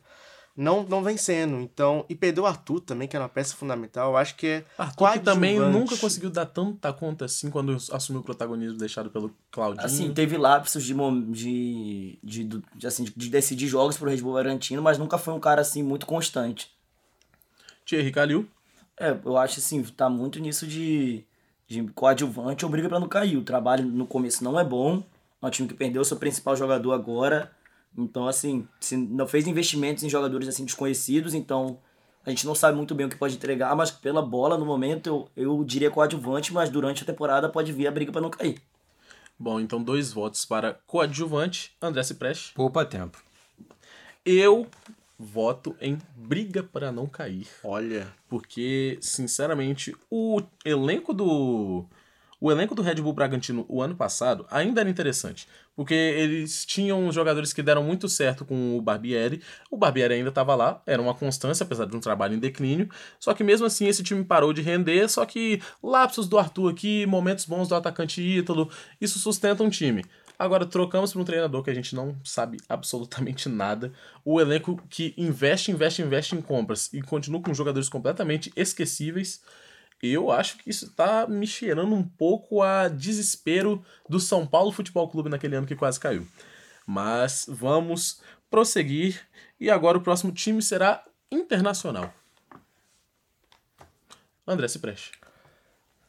Tecnicamente, se você vê o último Campeonato Brasileiro, você pensa que o Inter briga pelo G4, uma vaga na Libertadores, até no G6 mesmo, pra tá lá. Pelo elenco ou pelo treinador? Acho que pelo treinador um pouco mais, porque não é um elenco tão forte assim. Acho que tiveram boas contratações, Luiz Adriano já chegou, é, Arangue está chegando, vai fazendo suas primeiras partidas. Então, se eu fosse falar do Internacional hoje, agora, sem muita expectativa, mas briga por uma vaga na Liberta. Um voto para vaga na Liberta, Thierry Calil, Internacional. As- a bola do momento, a temporada do Inter não é boa. Não é boa. Foi eliminado pelo Caxias, não apresenta um grande futebol. É, empatou na sua estreia na, na Sul-Americana, né? Sim. Não, foi na, na Libertadores, na Sul-Americana não, foi É, na Libertadores, Libertadores. desculpa. É, mas assim, não vem apresentando um futebol vistoso, não um- já não apresentava, era um futebol mais no eficiente. início parecia um clima de pré-temporada, mas Isso, agora a gente tá isso. vendo que é realmente o nível de futebol É o apresentado. Internacional que gosta de engrenar no final do campeonato, né? Sim. Então a gente não vai ver muito dele no início. Então, assim, a bola no momento, eu acho que poderia até ser coadjuvante, pelo que tá apresentando no momento. Mas eu vou botar a vaga na Liberta, pela, assim, pela grandeza do time, pelo que esse time apresentou no passado, que pode jogar mais bola, então acho que eu vou botar a vaga na Liberta. Felipe Dutra, Também acho que vaga na Liberta, as contratações não foram do nível que o time precisava, né? Chegou o Luiz Adriano, chegou um, o- um ou outro jogador que apenas compõe elenco, né? Então, acho que não tem nem tanto material humano, Mano Menezes. Vai depender muito de como esse time vai jogar junto. Vai depender muito do conjunto. E o conjunto até agora não engrenou, por isso que eu acho que é um time que vai pelo treinador que sempre Sim. organiza muito seus times em campeonatos de pontos corridos, eu combina acho com o time. combina, eu acho que eu vou dar um voto de confiança, na verdade, pra esse Inter e falar que ele vai é, brigar por uma vaga na Liberta. Eu, pela segunda vez, vou discordar de vocês, porque eu acho que o Mano Menezes realmente no ano passado tirou leite de pedra. Apesar desse internacional, por vezes, calar minha boca, eu olhar o elenco, parecer que não me promete nada, quando vê no final tá lutando pelo título do Campeonato Brasileiro. Mas, particularmente, me parece que esse ano o Inter tá com uma cobrança diferente, até em bastidores, e eu acho que eles estão querendo investir bastante na disputa dos outros campeonatos, as Copas, a Copa Libertadores e a Copa do Brasil. Talvez esse ano seja um ano de internacional mais uma vez coadjuvante no Brasileirão, porém, pelos votos dos nossos outros três comentaristas, está aqui o Internacional como candidato à vaga na Liberta. E agora a gente vai falar dele, o queridíssimo Esmeralda, o Goiás. E eu começo com o Thierry Calil. Ah, cara, acho assim, o Goiás que trocou o treinador agora, né? Sim. O, o. Qual é o nome do treinador? O- Esqueci o nome dele agora. Eu Vou lembrar durante a, durante a, a gravação pra poder falar, mas assim, eu acho que vai brigar pra não cair. Perdeu o título estadual pro Atlético Goianiense. É, perdeu o primeiro jogo de 2x0. Guto Ferreira. Guto Ferreira, exatamente, Guto Ferreira. É, demitiu o Guto Ferreira ontem, hoje, enfim. Pobre do Gordiola. Perdeu o primeiro jogo da final do Campeonato Goiano por 2 a 0 conseguiu é, igualar o resultado no, no, acho no último lance do jogo, Sim. no, da, no domingo, mas acabou perdendo os pênaltis e assim, é um elenco meio fraco que, sei lá. Que surpreendeu ano passado pela É. a grande fase do Pedro Raul, E vice-artilheiro. o Jair Ventura, que O fez um Jair- bom trabalho. Jair Tortura. Depois de muito tempo, Jair Tortura. Mas acho que vai brigar pra não cair. Ou não, brigar pra não cair não, desculpa. Acho que vai, é Série B. Série B 2024. Série B, Série assim, B. na lata. Série B. Então, André Cipreste. Eu poupo meu tempo completamente e concordo com o Thierry. Pra mim, Goiás é Série B 2024. Só quatro permitidos na Série B 2024, hein? Só Esse, essa quarta quatro. vaga tá disputada. Essa Tá? quarta vaga. Felipe Dutra, Goiás. Eu acho que é um dos piores elencos do campeonato, né? E agora vai ter um trabalho novo, porque vai ter que chegar um técnico pra dar um jeito que não sei se vai conseguir, né? É. São muitas rodadas. O Goiás, em algumas vezes, já teve nessa condição, né? De um elenco fraco pra jogar Série A Sempre. sempre sofreu muito. o né? famoso time ioiô que a gente. O famoso time Yoyo, então também acho que vai jogar a Série B 2024. Bom, eu particularmente tenho minha, umas dúvidas aqui sobre o elenco do Goiás com o elenco dos quatro que subiram. Porque contrataram mal. A, pelo menos o Bahia contratou muito mal. O Cruzeiro não, não chega a estar empolgando Ah, mas o eu acho o elenco do Cruzeiro melhor do que o do Goiás. Você, é, Acho esperança que do vai chegar lá, aqui, eu acho né? que vai No chegar lá. papel, Eu acho no que, eu acho a gente que vai chegar no Cruzeiro, chegar. mas vai ser um time que também tá perigando. É, Não mas eu compro o voto de vocês de Série B 2024 também. E agora a gente vai falar dele. Ah, o gigante da colina, que subiu. Aparentemente tinha sido o que melhor contratou dos times que subiu. Mas no Campeonato Carioca não. O Campeonato Carioca até entregou. Vamos combinar assim. Em certo mas momento entregou. na Copa do Brasil, o torcedor não chega a ter ficado feliz, não. Então, Felipe Dutra, abre aí pra nós. Qual é, casa vai ficar o Vasco da Gama? Olha, eu acho que o Vasco no Carioca teve altos e baixos, teve um alto muito interessante. A vitória contra o Flamengo 1x0 foi um, um jogo que o Vasco recuperou o orgulho, assim, um time que aguerrido, a torcida, a torcida foi junto. A eliminação na Copa do Brasil é um ponto baixo da temporada, impactou. Foi feio. Foi feio, vexame, pra mim é vexame, e impactou muito a temporada. Dito isso, eu acho o trabalho do Aberi bom. Eu acho que o time tem alguma coisa ali. Tem Você acha que o nível do Taticamente- Vasco esse ano pode chegar no nível do melhor ano do Barbieri no Red Bull Bragantino? Talvez, talvez. G4. O Barbieri tem boas ideias e há um trabalho ali. O Vasco tem defensivamente um time interessante, tem jogadores que estão aparecendo. O Marcelo, volante, é muito interessante, né? É, voltando é, alguns jogadores que... O Andrei Santos. O Marcelo? É, Você falou Marcelo. Mas é Marcelo. Marcelo, volante do Vasco da Gama. É. É o Careca? Rodrigo. Rodrigo. Ah, Rodrigo, Rodrigo, o perdão. jovem Rodrigo, que parece ter Perdão, 40 perdão. anos. Rodrigo, Rodrigo. E a volta do Andrei Santos, né? Que É. quase foi pro Chelsea. Que fica até o meio do mas ano, vai né? durar até o meio do ano. Teve- é, e teve alguns meio do ano, assim, problemas. em maio ele já tá indo pra seleção pra disputar o. pra se preparar pra Copa do Mundo Praticamente Sub-20. não né? vai jogar o Brasileirão, É. não pode ser considerado como reforço, mas é- no momento é um time interessante. Eu acho que é um time interessante o Vasco e o trabalho do Barbieri, eu confio muito no Barbieri. Eu acho que o Vasco vai ser um coadjuvante no Campeonato Brasileiro. Não, para mim, não Empolgou, mas não é vaga na Liberta? Não, não Ah. vai ganhar liberta. Eu acho que faz parte do processo da SAF. e Talvez ano que vem o Vasco seja um time pra Mas lembrando também que o Vasco Libertadores. só tem o Campeonato Brasileiro pra disputar, não é Thierry Calil? É, só tem o Campeonato Brasileiro, mas assim, eu acho que, é o- como o Felipe falou, é um trabalho mais pro, de longo prazo, não pra esse ano. Esse ano, acho que todo time que sobe da Série B tem que se preocupar primeiro em não voltar. Exato. Então, assim, acho que a primeira meta do, do Vasco é não cair. E depois disso, no decorrer da temporada, acho que vai acabar sendo coadjuvante, assim, no meio de tabela. O Vasco nunca é coadjuvante, pela, pela grandeza do Vasco. Mas vai acabar ficando ali pelo meio da tabela, assim. André Cipreste. Eu tenho que concordar com os meus amigos e dizer que o Vasco tá num processo. Eu também gosto muito do Maurício Barbieri pelo que ele fez no Red Bull Bragantino e acho que colocar como coadjuvante não é algo ruim pro Vasco. Se colocar ele no meio de tabela, consolidando um trabalho, uma ideia de jogo, faz todo faz uma faz parte do planejamento Sim. que a SAF quer e que os torcedores também esperam. Bom, então você vota em coadjuvantes. Coadjuvante. Coadjuvantes ganhou. Eu co- também compro o voto em coadjuvantes, mas já pensando no roteiro que eu conheço um pouco dos meus rivais cariocas, o Vasco provavelmente no primeiro turno do Campeonato Brasileiro vai assustar muito o torcedor. Vai parecer que no segundo turno é um desespero para não cair, mas como temos uma outra janela de contratação no meio do ano, provavelmente esse time vai se reforçar ainda mais porque a SAF está investindo bastante, e vai ter uma tranquilidade de coadjuvante ao longo do campeonato. E agora, senhores, o Super Grêmio de Renate, Luiz Soares e volante Natan, recentemente contratado. Qual a posição da nossa tier list ele vai ocupar? André Cipreste. Um Grêmio muito interessante. O Super Grêmio tá O demais. Super Grêmio tá demais. E vem com ótimas contratações. Vinícius Vina, que Jogando mim bem. já era um bom jogador, gostava muito, até achava que seria teria oportunidade antes de estar num clube dessa grandeza.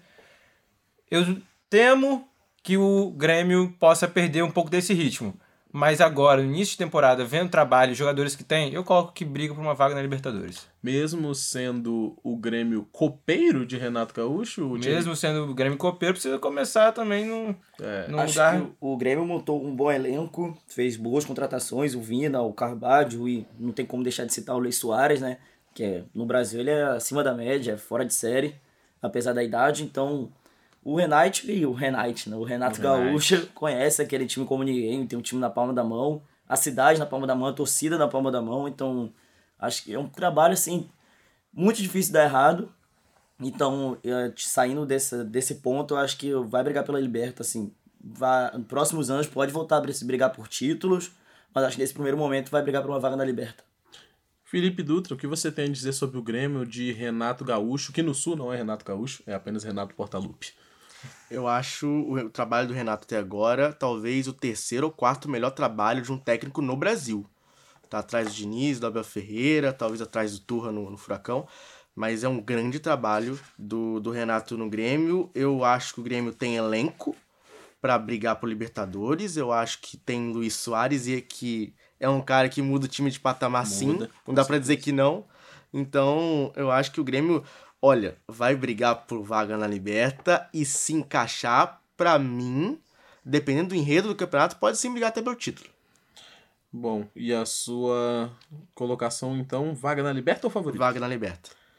é, vaga na Liberta ganhou. Eu, particularmente, desconfio mais do perfil do treinador, que a gente já conhece, já que ele tende a não priorizar esse campeonato de pontos corridos. Ele gosta muito dos das competições de Copa. A Copa do Brasil pro Grêmio aí já tá, já tá no papo, né? Segundo o Renato Gaúcho. E eu acho que seria coadjuvante nesse campeonato brasileiro. Porém, aqui está o Grêmio na nossa vaga na Liberta e seguimos agora com Botafogo de Futebol e Regatas, Thierry Calil. É, acho que o Botafogo, assim, dos times cariocas é o que tem o pior começo de temporada. É, não conseguiu avançar para as semifinais do Campeonato Carioca, Pior que o do Flamengo? Pior que o do Flamengo. Acho que o Pior que o do Vasco também, que ganhou da Copa do Brasil. pior que do Vasco, pior que do Vasco. O O, futebol o, pode o ser Botafogo foi salvo no último lance do jogo contra o qual foi o time? Sergipe. O Sergipe, era pra ter perdido o jogo. Assim, toda aquela polêmica do jogo, o tempo de acréscimo ter acabado, então passou um sufoco. E o Flamengo tem, acho que não tem comparação. O Flamengo tem ótimas peças e se acertar uma coisinha ali, o Flamengo volta a ser o Flamengo que a gente conhece. E então, acho que o Botafogo tem um péssimo início de campeonato. O Luiz Castro balança constantemente. Inacreditável tá empregado É ainda. um cara que aí parece que ele, quando é pra perder um jogo e ser demitido, ele ganha, aí ga- ganha mais três jogos de vida, aí balança, aí ganha um, perde outro, empata, enfim. Um time que não conseguiu chegar às semifinais do Campeonato Carioca, então acho que você não briga pra cair, pra cair porque tem um investimento, tem um aporte do John Textor, então, mas acho que vai ser coadjuvante. Coadjuvante. Isso. Felipe Dutra, você, Botafogo. É, o Luiz Castro, que tem até uma filosofia de jogo interessante, mas até hoje, né, o trabalho dele Até não hoje não diz- entenderam essas aulas de filosofia dele. não diz nada, né? Porque assim, é um time que não evolui, é um time muito desorganizado em campo. O jogo, o jogo do Botafogo não é bonito, né? O, o Não, jogo e também não é Botafogo É, é, não é prático. Não é um time que contra-ataca, mas é um time que propõe jogo. Então, assim, o Botafogo não é quase nada dentro de campo. É, e tem nomes bem alternativos. Tem nomes bem alternativos dentro, de, dentro do seu elenco, né? O Botafogo não contrata nomes é, do futebol É, sul-americano. foi caso uma revolta na torcida, né? Porque Elas as são promessas sempre- do John, John Textor e São só tá sempre- tirando o jogador. jogadores secundários, assim, de ligas é, que não, não são é, das melhores do futebol europeu. Então, assim, Série B mim... do Campeonato da Moldávia no ano É, passado. então, assim, o elenco não é legal, o trabalho não é legal. Eu acho que é perigoso o Botafogo. É, pra mim, briga pra não cair. André se preste pra desempatar. Eu não queria falar isso, mas acho que o Botafogo briga pra não cair também. Eu gosto quando os clubes da Série A, os clubes pelo menos eu eu acompanho futebol carioca, eu gosto quando todos estão na Série A pra gerar mais entretenimento, mais competição, mais clássicos. Só que eu acho que o Botafogo tá um pouco abaixo. É, as contratações não vieram tão em peso esse ano. Não vejo o Luiz Castro durando muito tempo. Botafogo até ganhou a Taça Rio agora, ou seja, conseguiu uma classificação para a Copa do Brasil, mas isso que não significa tanto assim pra quem vê de fora. E acho que ainda tem jogadores interessantes, como Tiquinho, como aquele João João Vitor, Vitor, que Matheus são- Nascimento. que são bons, mas que vão tentar ajudar o Botafogo a manter-se na Série A. Então, pra você, briga pra não cair. Briga pra não cair. Eu, na minha posição de apresentador hoje, só desempato caso vocês três tenham votado em prateleiras diferentes. Mas lembrando que essas quatro vagas do Briga para Não Cair estão muito concorridas e ainda tem nomes bastante interessantes. Por exemplo, agora eu quero a atenção máxima e total de vocês para os comentários, porque agora quem dá a bola é o Santos. E eu quero que Felipe Dutra, o defensor das minorias, já comece. Defensor das minorias, na UFES é importante. É, eu acho. Assim, eu gosto do Odair Helman, tá? Mas é uma filosofia bem diferente da de filosofia do clube, né? O Santos é um time muito ofensivo e o Odair Helman é um cara bem pragmático, né? Bem treinador de internacional, né? Assim, eu acho que o Santos pode ter uma margem. Esse elenco do Santos tem uma margem boa. Assim, pra brigar meio de tabela, pra não sofrer. Na melhor das hipóteses, o Santos não vai sofrer. Mas é bem difícil Mas é na imaginar. melhor. É. É bem difícil imaginar a melhor das hipóteses é, com todo esse essa complicação, né, que é o início de trabalho do Helman. Então, eu acho que o Santos é mais um time que briga pra não cair, mas eu espero estar errado. Eu gosto do, do Santos como camisa do futebol brasileiro e sempre gosto que os grandes fiquem na primeira divisão, mas sem dúvida nenhuma é um time que briga pra não cair. Thierry Calil. Assim, vai ser um voto difícil, mas eu vou falar. Fala o vai- que todo mundo quer ouvir. Fala o que eu quero falar, por eu favor. acho que vai cair. Assim, arriscado, é um voto arriscado pela Porque a grandeza do time. também. Pela grandeza do time, pela mística, acho que assim, já teve anos que o Santos bateu na porta pra cair, mas ah, pela camisa, acho que pela camisa e pela torcida não caiu. Mas acho que Mas esse, esse ano ano tá nem a complicado. torcida tá querendo comprar. Tá complicado esse ano, faz um início. Quase caiu no Paulista. É, o Odair, assim, tem um estilo de futebol que até encaixou no Inter, encaixou no Fluminense, mas que não combina com o estilo do Santos. É um time que não, não consegue dar o aporte financeiro para ele trazer jogadores. Então, acho que assim, esse ano tá complicado e pela bola, pelo momento, é um voto arriscado, mas eu acho que vai cair. Andrés Prest. Eu já queria falar isso antes. Eu acho que o Santos é Série B 2024, não tem um trabalho consolidado, conseguiu manter jogadores bons como Marcos Leonardo, como o Ângelo, é, tá com Mendoza que veio do, Soteldo. do Ceará, Soteudo, mas você não vê esses jogadores jogando, você não vê um time é, Entrosado. entrosado, um trabalho que faça sentido. Então, pra mim, Santos, infelizmente, é mais um dos Senhores, rebaixados. desta vez Felipe Dutra ficará completamente sozinho na opinião. Eu vou ter que me juntar a vocês. E digo mais, a gente pode presenciar uma das traje- trajetórias mais apocalípticas de um time grande de futebol. Assim, eu acho que No ano após a morte do Pelé, esse time se rebaixa. Eu tenho mais muitas dúvidas que esse time consegue voltar rápido. Eu acho que vai ser assim. A administração do ninguém Santos é consegue odiar o Santos. assim, tenebrosa. nem os mano. maiores rivais do Santos conseguem É muito odiar, carinho, assim. porque É, de tudo você- que ele é. já promoveu pra gente, mas a administração desse clube é daquele é nível Cruzeiro.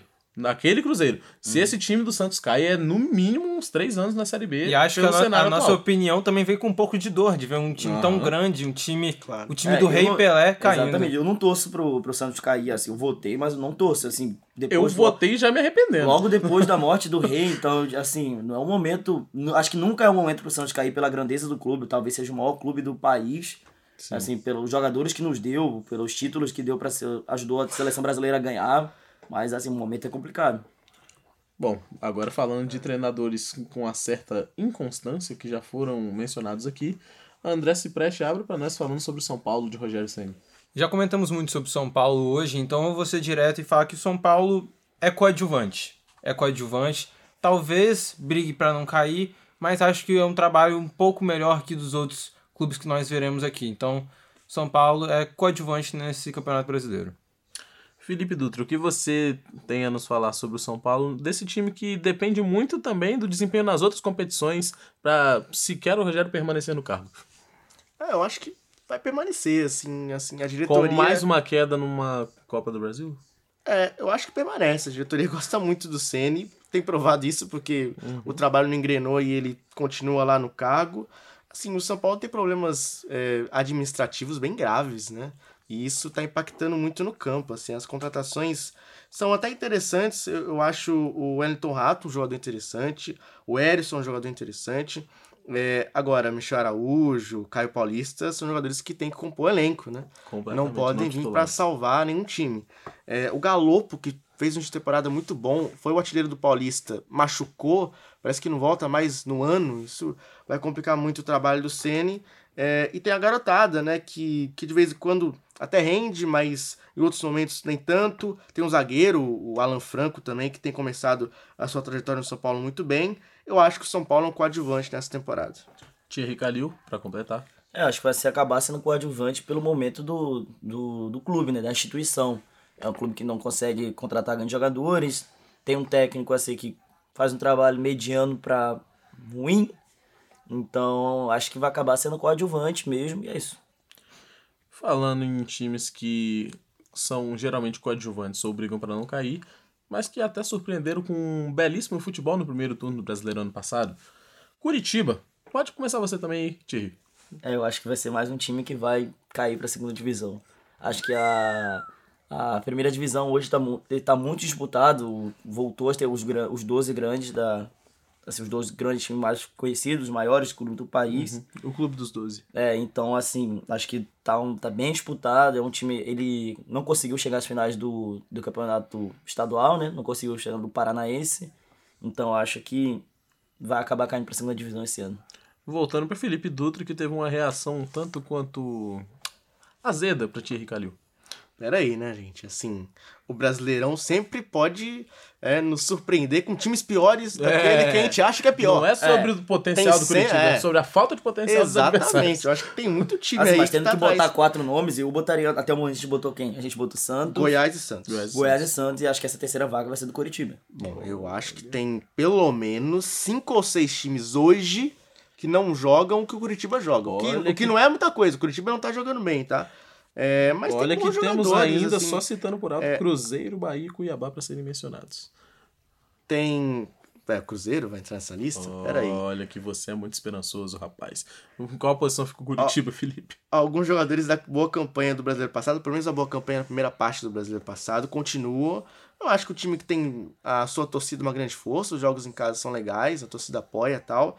Então eu acho que eu vou confiar no trabalho do nosso querido Tony Oliveira, português no Coxa. Eu acho que o Coxa vai ser um coadjuvante no Campeonato Brasileiro.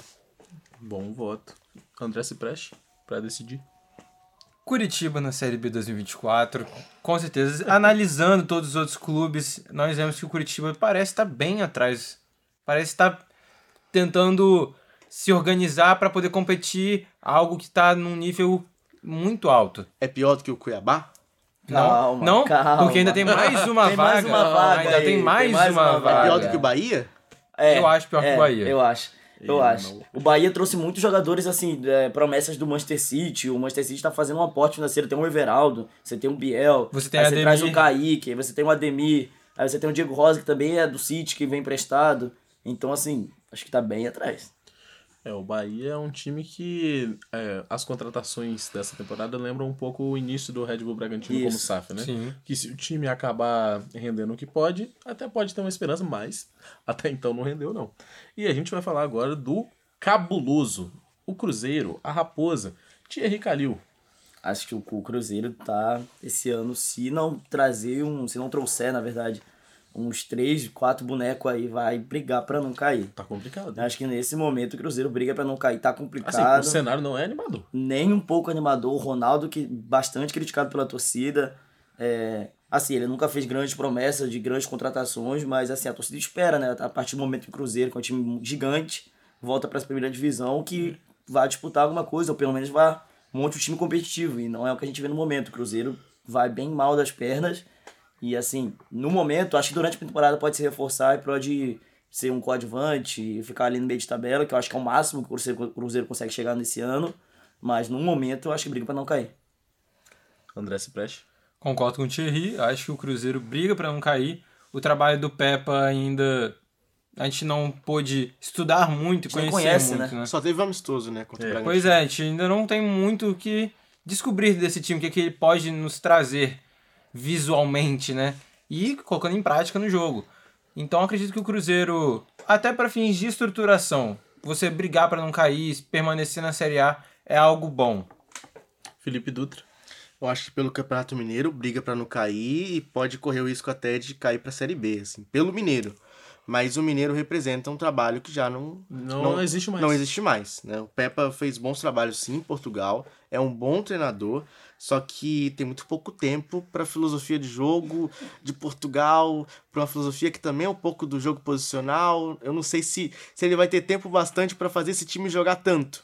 Então, se ele for um pouco mais humilde, o time for é, um pouco mais defensivo em alguns jogos, fora de casa talvez, o Cruzeiro pode ser um coadjuvante, mas isso na melhor das hipóteses. Eu Sim. acho que é inevitável que o Cruzeiro, que o Cruzeiro brigue para não cair. É o, o Cruzeiro. É, o Cruzeiro tem aquela questão que ele me lembra. É algo meio irracional de mim, porque esse time, como eu cresci assistindo, não é um time que parece que vai cair, né? É, o Cruzeiro na Série A permanece na Série A. Mas teve aquele ano daquele super Cruzeiro do Thiago Neves que a gente Alô, a todo Zezé. momento, até a última rodada que precisava, a gente falou: não, não vai cair. Não é possível cair. Então eu até, meu coração, quase me boto pra votar no Cruzeiro como coadjuvante. Mas isso aqui, com certeza, o Cruzeiro fica em briga pra não cair. E indo agora pro outro lado da rua, o maior rival, Atlético Mineiro. Começando com Felipe Dutra. Eu acho que o trabalho do Thiago também não evoluiu da maneira que eu imaginei, mas Paulinho e Hulk, quando jogam bem juntos, são muito interessantes e tem elenco. O Galo tem elenco, tem bons jogadores no meio de campo. Eh, Denilson e Patrick são bons jogadores, o Pavão também é muito bom jogador. Se o Zarate jogar o que jogou lá em 2021, esse Galo pode ter uma margem de crescimento muito boa. Eh, tem Allan Kardec também, vem sendo um pouco usado, tem Vargas, enfim. O elenco do Galo é bom. Eh, o Galo tem até banco. Tem né? banco. Esse Tem ano banco. o elenco tem tá o bem Pedrinho, o- tem o É, Pedrinho, então, assim, eu acho que o Galo é um dos favoritos a ser campeão brasileiro de 2023. Mas pra mim é poupa tempo e concordo com, com o Felipe. Acho que tem três favoritos aí. Acho que tem um nome que é consenso aqui.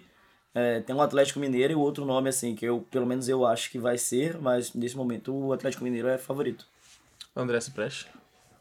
Eu, no primeiro momento, pensei que o Atlético talvez fosse alguém que brigasse por Libertadores. Mas eu acho que o trabalho do Cudê ainda vai encaixar. E eu acho que tem elenco para tal. Então eu acredito que o Galo seja um dos favoritos ao título, sim. É, o meu palpite seria vaga na Liberta. Não sei. No começo do ano eu era um dos mais entusiastas no- na contratação do Atlético Mineiro. Bom treinador, elenco totalmente recheado. Mas tá com aquele climinho de que não é o treinador que vai permanecer. Mas e talvez que- troque tarde demais. Acho que a gente tem muito desse voto na, por causa do momento dos outros clubes. Se você parar pra pensar, tem clube aí que era pra estar em favorito, mas assim, o momento não é bom, então A situação do treinador deles também tá totalmente indefinida, então eu chutaria vaga na Liberta, porque o esse elenco, com qualquer treinador, consegue render uma posição alta na tabela, mas ganhou aqui favoritos, Atlético Mineiro, e a gente vai agora para ele, o atual campeão carioca, Fluminense, começando com o André Cipreste. Poupa tempo. É, com certeza, top 2 dos favoritos pro título. É, Calil. mim é, é o único. Acho que tem um consenso aqui que o Palmeiras é favorito. E acho que a briga era pra terceira vaga, porque a segunda acho que vai ser do Fluminense. Nesse momento é o segundo melhor time do país. Tem o primeiro, o melhor treinador, acho que o melhor treinador brasileiro e disputando com o melhor treinador do país junto com o Abel Ferreira. É um time que se conhece, que compra a ideia do treinador, que vem, vive um bom momento desde o ano passado, né? Então acho que favorito junto ao título. Felipe Dutra para fechar. É um Fluminense do pontos corridos, é o Diniz dos pontos corridos, e o Diniz dos pontos corridos já demonstrou algumas falhas, né? Eu quero saber o quão profundo é o elenco desse Fluminense. E quando Né? amadureceu. É, e o quanto amadureceu quando o campeonato tiver naquela reta final, o time fatalmente estiver brigando pelo título contra o Palmeiras ou contra o Flamengo, é, de onde vai tirar esse Fluminense, né? Se vai ter elenco para jogar até oito rodadas e jogar Libertadores, imaginando que o Fluminense vai chegar quartas de final, é, semifinal de Libertadores por aí, o time vai ter muitos, Vai muitos ter definir suas jogos. É, mas na assim, ano temporada. passado chegou à semifinal da Copa do Brasil e foi terceiro colocado no brasileiro. É, mas a discussão é para ser campeão. Mas já, já tem três, tem três colocados, então tem três votos. Acho que É, eu acho o Fluminense favorito ao título, mas a gente vai ter que ver nos pontos corridos o quanto esse time vai, vai segurar essa, essa condição se em algum momento atingir a liderança. Indo agora pro bairro vizinho, o indefinido Flamengo, com o André Cipreste. Meu indefinido Flamengo, infelizmente, briga por vaga na Libertadores. O meu briga pra vaga na Série B, mas agora seguindo com o Thierry Calil. eu vou cometer um crime aqui e vou falar. O Flamengo, nesse momento, bola por bola, vamos falar de nível técnico, já diria meu, meu querido Carlos Alberto. Nesse momento, é um time que briga para não cair. Você pode dar risada, você pode estar rindo agora. Você, daqui em, de- em, porque em novembro. Eu votei em Série B 2020. Em novembro, em dezembro. Novembro ou dezembro acaba brasileiro? Acho que novembro, no final de novembro. Você pode me procurar aqui, me cobrar. Briga para de não votar cair. em Série B 2024. tá? Briga para não cair. O Flamengo tem um momento muito complicado, muito é, conturbado. Não tem treinador. Acabou de tomar 4x0 numa. 4x0 não, 4 às vezes até eu esqueço que o Arthur Lucas fez o gol. né? Mas 4x1 em casa, então assim. Acho que nesse momento briga para não cair. Agora, pra decidir o voto incrédulo de Felipe Dutra.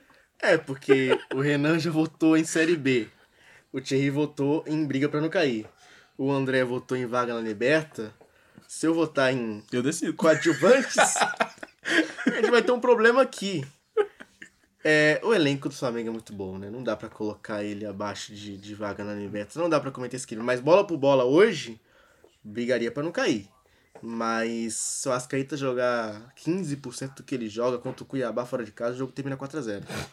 Então, Não dá pra- Olha que junto com o Cuiabá tem muita gente atrás. Então, assim- Cai o Cuiabá e tem espaço pro Flamengo cair É, também. Eu acho que pelos adversários, pelo nível do nosso futebol, assim, se os caras jogarem 40%. Com vontade. Com vontade, 40%. O Flamengo briga por Libertadores e olha lá se o campeonato não ficar em algum lugar que o Fluminense não, não assumir a liderança, não abrir tanta vantagem, o Galo ou o Palmeiras não abrir tanta vantagem na frente, o Flamengo pode sim ser campeão brasileiro. Porque É, acho que a gente tá falando mais por momento, é bola por É, bola. Sem, assim- sem gracinha agora, acho que o Flamengo pode engrenar durante a temporada, é, tra- trazer, trazer um treinador que dê, certo, encaixe o time.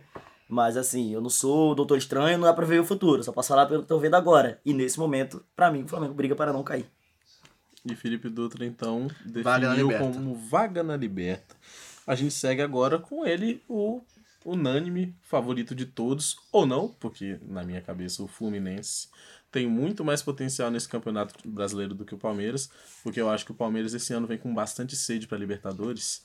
Mas seguimos agora com uma opinião de Thierry sobre o Palmeiras. Acho que aqui é poupa tempo, né? Acho que não vou nem perder meu tempo aqui falando muito, e pra mim é o, é o grande favorito ao título. André Cipreste. Não vou falar nada. Palmeiras já sabem a resposta. Felipe Dutra pra para mim o Palmeiras é o time dos pontos corridos também. É do mata-mata? É, mas também é dos pontos corridos. Acho até mais que o Fluminense hoje. O Palmeiras é o time que vai ganhar fora de casa de 1x0, mas vai ganhar. Eu não consigo imaginar o Palmeiras perdendo vários jogos, perdendo mais de 5 jogos dos 38. Eu não consigo imaginar. Porque esse time, se, se não ganha, na pior das hipóteses, empata e muitas vezes ganha jogando mal. Então, pra mim, o Palmeiras é o grande favorito de ser campeão brasileiro de 2023. Agora falando do moedor de técnicos, o time mais camaleão, mais surpreendente do Campeonato Brasileiro, Atlético Paranaense. Abre aí, Felipe Dutra. grande surpresa da temporada, o Turra com o Furacão. O Furacão vem jogando muito bem, é claro que a amostragem é do Campeonato Paranaense. Aí cinco derrotas no Brasileirão tá demitido. É, então assim, mas, mas o, o Filipão é da comissão técnica, dá todo apoio ao Turra. que É já diretor, era- né? Acho que não É, vai é ser essa- diretor, Vai acabar é não sendo demitido assim, não. O Filipão é É. diretor e o Turra, que era auxiliar dele. É, o Turra é uma cria, tipo assim, do Filipão mesmo, Isso, né? O Filipão isso. criou o Turra como treinador de futebol. Então eu acho que o time é interessante, é o time que chegou na final do ano passado, da Libertadores. Né? Não perdeu tantas peças assim, contratou bons jogadores. Eu acho que o Furacão briga mais uma vez por vaga na Liberta nessa temporada. Thierry Calil. Acho que vai brigar pela Liberta. É um, tem um time que se manteve, não se desfez. É, trocou o treinador, mas o antigo treinador agora é diretor e o treinador é o, a cria do treinador que era no ano passado, assim, ficou meio confuso, mas deu pra entender. Então acho que tem a força do estádio jogar em casa, né? O tapetinho, jogar no campo, no Jogar campo deles é é complicado. Dentro de casa eles são muito difíceis de ser batido, então vai acabar brigando pela Liberta. André. Briga pela Liberta, com certeza. Talvez até G4, porque esse time é imprevisível. A gente nunca sabe o que esperar do Atlético Paranaense e sempre tá trazendo bons resultados. Justamente por isso o meu voto seria até em coadjuvante. Porque esse time, as campanhas no Campeonato Brasileiro tendem a ser meio ioiô, sabe? Num ano ele bate G4, no ano seguinte, como ele focou na Liberta, talvez seja um ano sabático. Aí eles vão lá, fica de coadjuvante, décimo segundo. No ano seguinte, G4 novamente. Mas é, uma boa, é um bom palpite, já que o, fute, o modelo de jogo vai ser mantido com o turno. Então a gente vai falar agora do Bora Bahia Minha. Vamos, Felipe? Bahia City, né? Bahia City.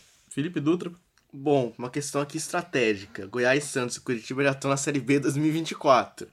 Eu acho que, bom, mais pra frente vai ter um time aí que com certeza vai cair. Pelo menos eu acho que vai cair. Então, pra mim, o Bahia, que eu acho no- na bola hoje, é Série B 2024. Na bola. Na bola. Mas, Mas desempenho, Tem futuro... uma margem de crescimento que outros times não têm, tá? Hum. O Bahia tem margem de crescimento. Não tem um elenco tão ruim assim No quanto é o Cuiabá do não tem margem Goiás. É, né? Você já deu spoiler do time que eu acho que vai cair. Então, uma questão estratégica aqui da nossa querida estafeta, eu acho que o Bahia briga pra não cair. Thierry. Ah, eu acho que vou poupar meu tempo, briga pra não cair. Nesse momento, né? Tem, tem potencial até pra, sei lá, ficar ser meio coadjuvante e até incomodar, né? Como o América incomodou nos últimos anos. É, os times grandes e indo pra pré da Libertadores, enfim. Tem esse potencial, mas no momento, pela bola, é, brigaria pra não cair. Mas como tem esse potencial, tem o Grupo City por trás, eu acho que vai acabar só brigando pra não cair e no máximo sendo coadjuvante. André, pra fechar. Tem potencial em forma de dinheiro. É, E o que E facilita. o meio de dinheiro no futebol é muita o, coisa. o que facilita muito Ou quase tudo. uma equipe a Ah, crescer. não, mas dito tudo isso. Janela de meio de temporada tem potencial. Pois é, tem Bahia briga pra não cair. Muito obrigado, então, aos nossos queridos comentaristas André Cipreste, Thierry Calil, Felipe Dutra. Um prazer estar aqui. Prazer estar com vocês. Sempre bom estar aqui fazendo parte desse nude. Felipe Opa, Dutra, se sempre despeça. bom estar aqui também.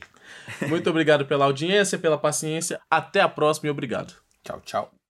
Esse foi mais um programa Bandejão na Rádio Universitária, que rola sempre das 12 às 14 horas. E se você gostou, então não esqueça de acompanhar a gente nas redes sociais, arroba Bandejão Rádio, porque esse é um projeto do Departamento de Comunicação Social com os alunos de jornalismo, propaganda e publicidade e cinema e audiovisual. Sob a coordenação do professor Pedro Marra e Lívia Souza. O programa conta com o apoio da Fundação de Amparo à Pesquisa e Inovação do Espírito Santo, via edital FAPES número 12 de 22, Universal Extensão.